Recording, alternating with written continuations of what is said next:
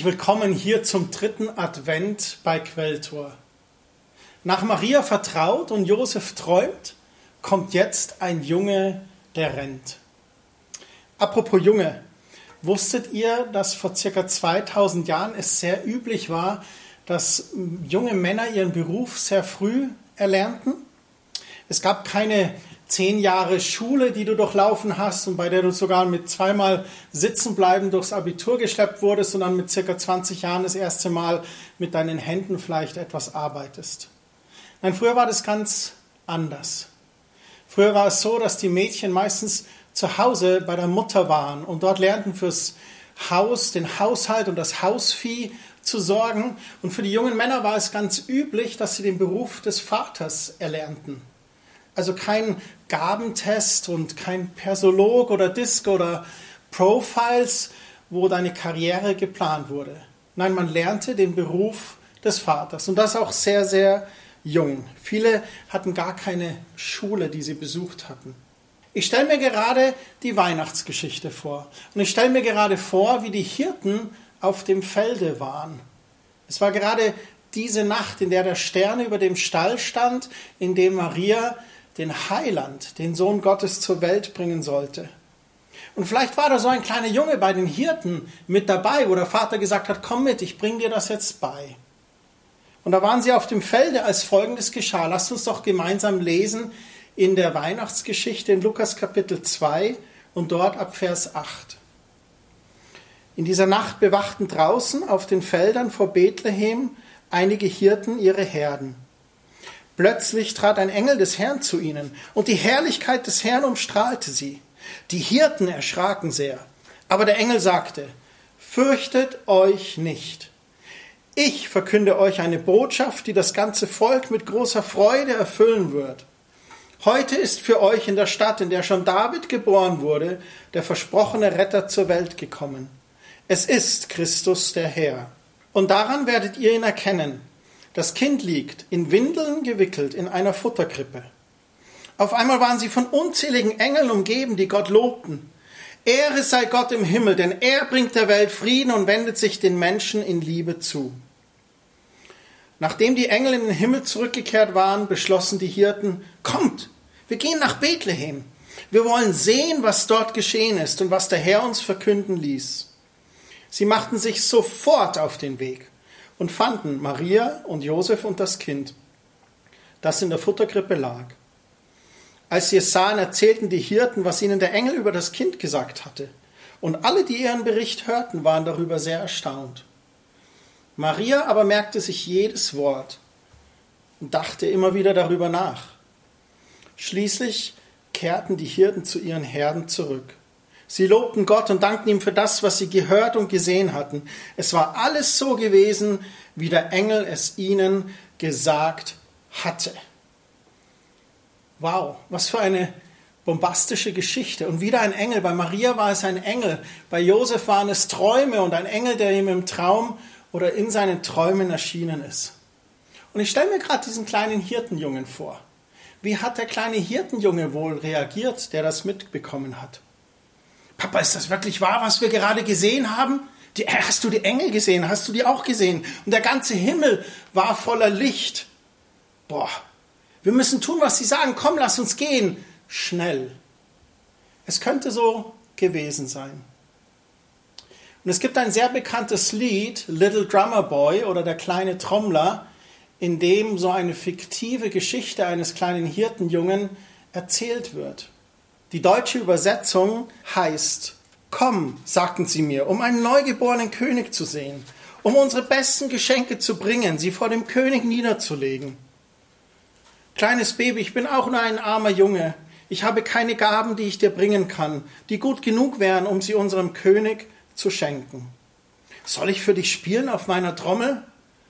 Maria nickte, der Ochse und die Lämmer standen dabei und ich spielte meine Trommel für ihn. Ich spielte für ihn so schön, wie ich konnte. Und dann lächelte er mich an und meine Trommel. Eins der bekanntesten Weihnachtslieder international bekannt. Parampapapam. Das beschreibt für mich so schön diese Begeisterung für Weihnachten, diese Erwartung auf den kommenden Heiland Und dann sind sie da, die Hirten. Und vielleicht so ein kleiner Hirtenjunge. Und was, was kann ich ihm schenken? Und er sagt, oh, ich habe meine Trommel. Und dann spiele ich dir mein schönstes Lied. Das ist mein Geschenk für dich.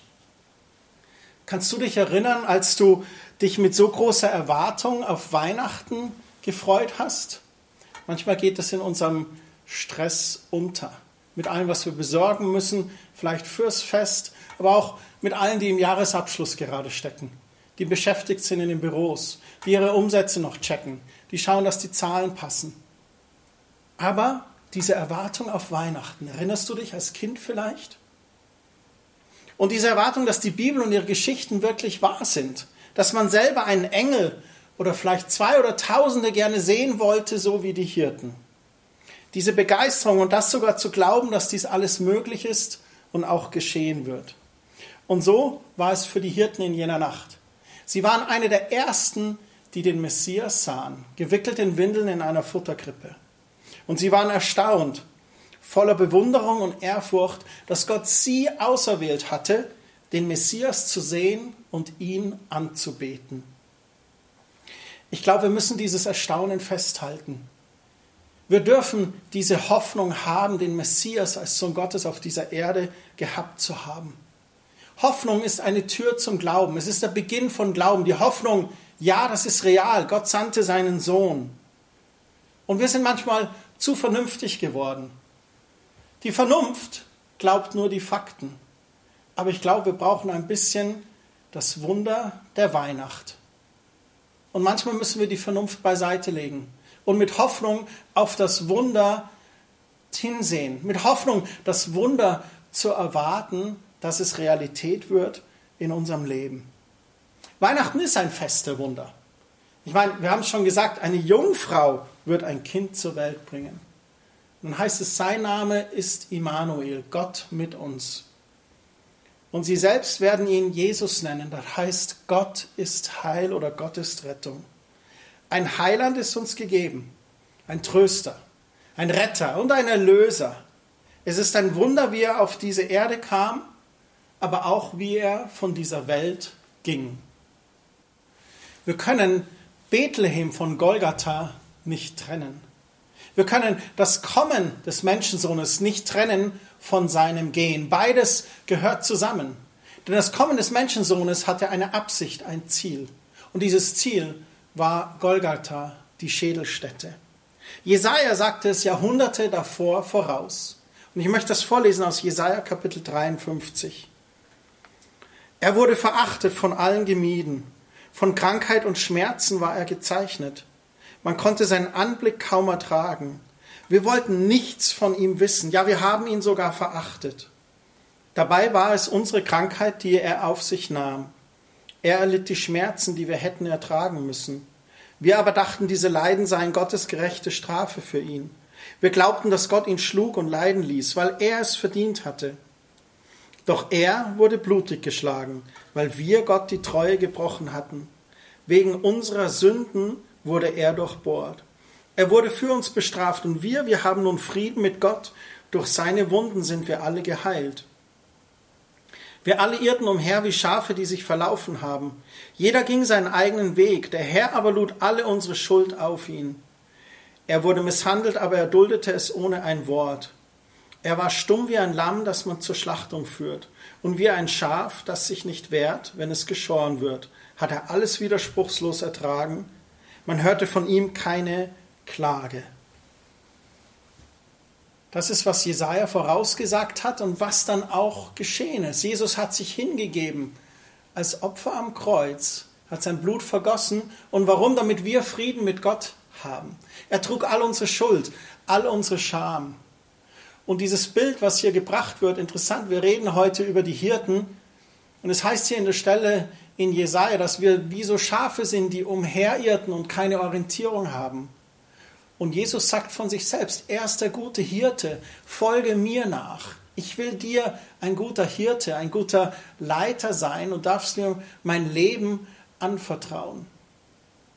Und wisst ihr, Schafe sind sehr einfach gestrickt. Sie lassen sich eigentlich sehr gut leiten. Sie vertrauen eigentlich dem Hirten. Sie brauchen auch den Hirten. Sie kommen alleine nicht wirklich zurecht.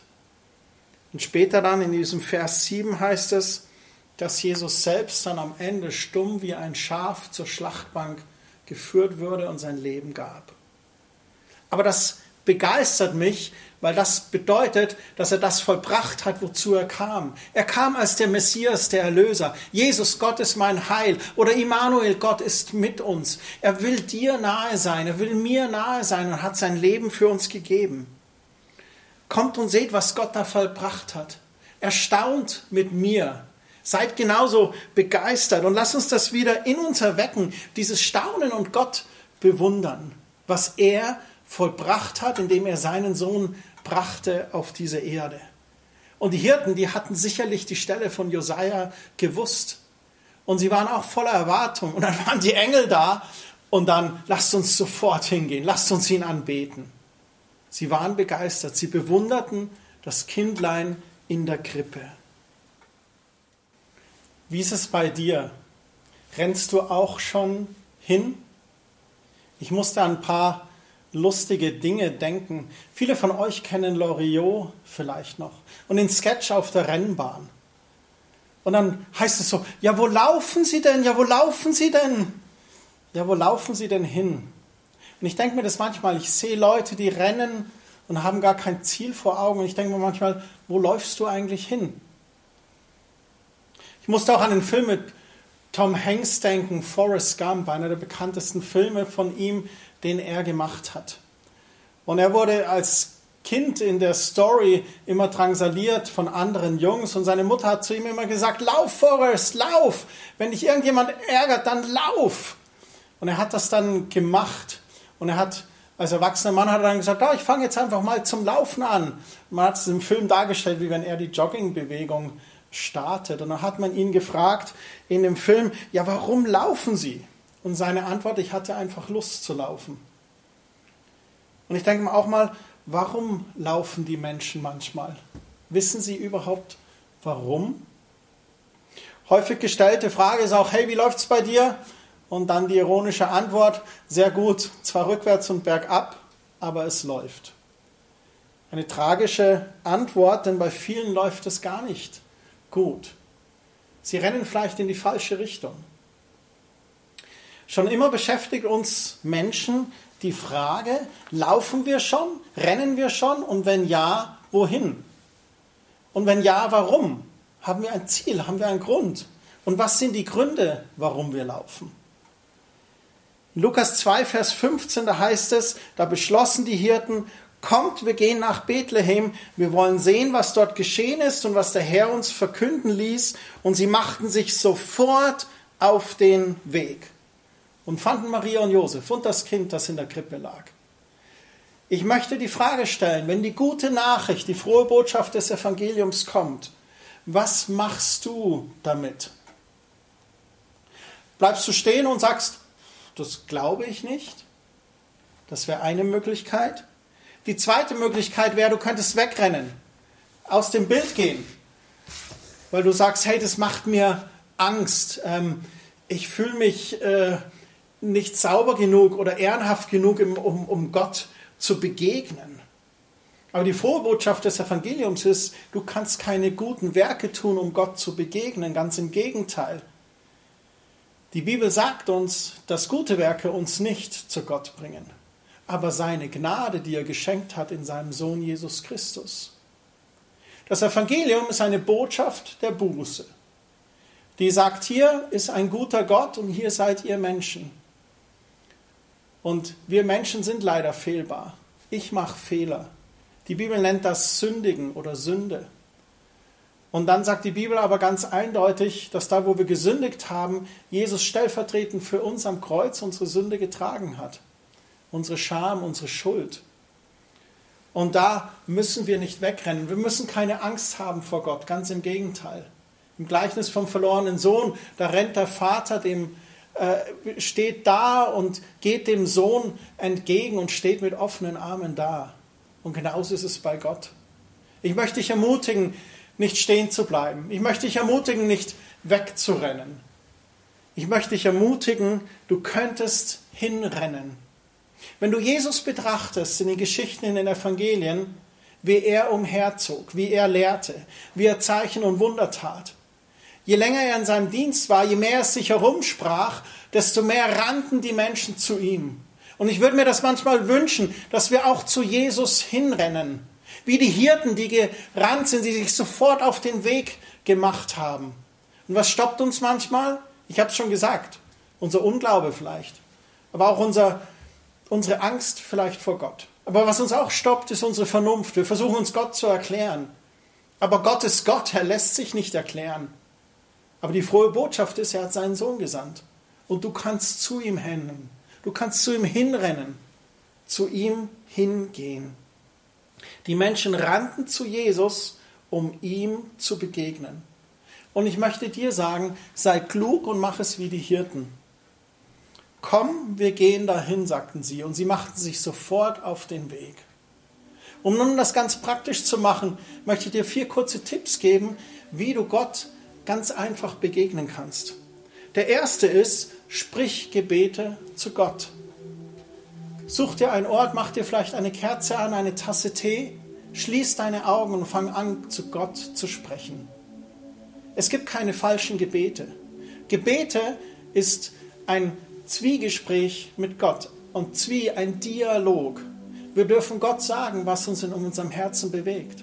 Gott, ich bin traurig über das oder Gott, ich fühle mich zu dreckig, dir zu begegnen. Oder Gott, ich habe heute die Botschaft gehört, Jesus hat meine Sünde getragen. Das möchte ich in Anspruch nehmen.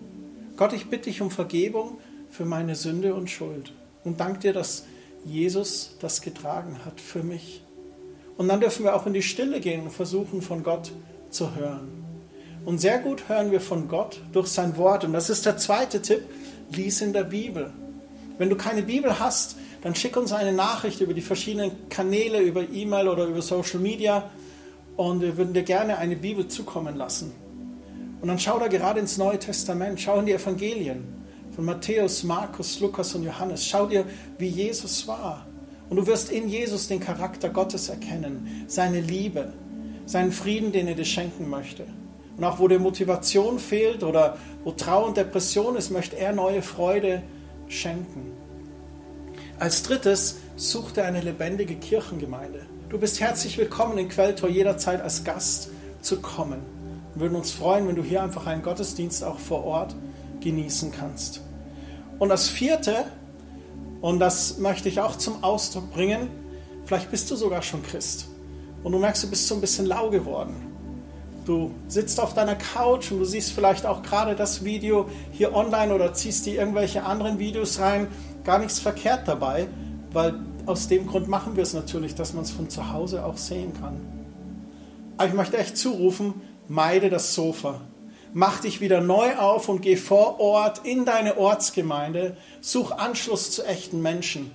Erlebe echte Gemeinschaft. Involvier dich in deine Kirche. Such dir ein Team, wo du mitarbeiten kannst. Und genieß diese Gemeinschaft, weil gerade diese Gemeinschaft gibt so viel Stärke. Gott hat gesagt, keiner muss alleine durchs Leben gehen. Er hat uns berufen in die Gemeinschaft der Heiligen. Und einige von uns, die haben diese Gemeinschaft momentan nur für sich ganz exklusiv auf dem Sofa. Das ist für eine Zeit gut oder wenn man Gründe hat. Aber es ist wichtig, auch vor Ort in der Gemeinschaft wieder zu sein. So mach's wie die Hirten, renn zu Jesus und erwarte, dass er wirkt in deinem Leben. Sei gesegnet, einen schönen dritten Advent.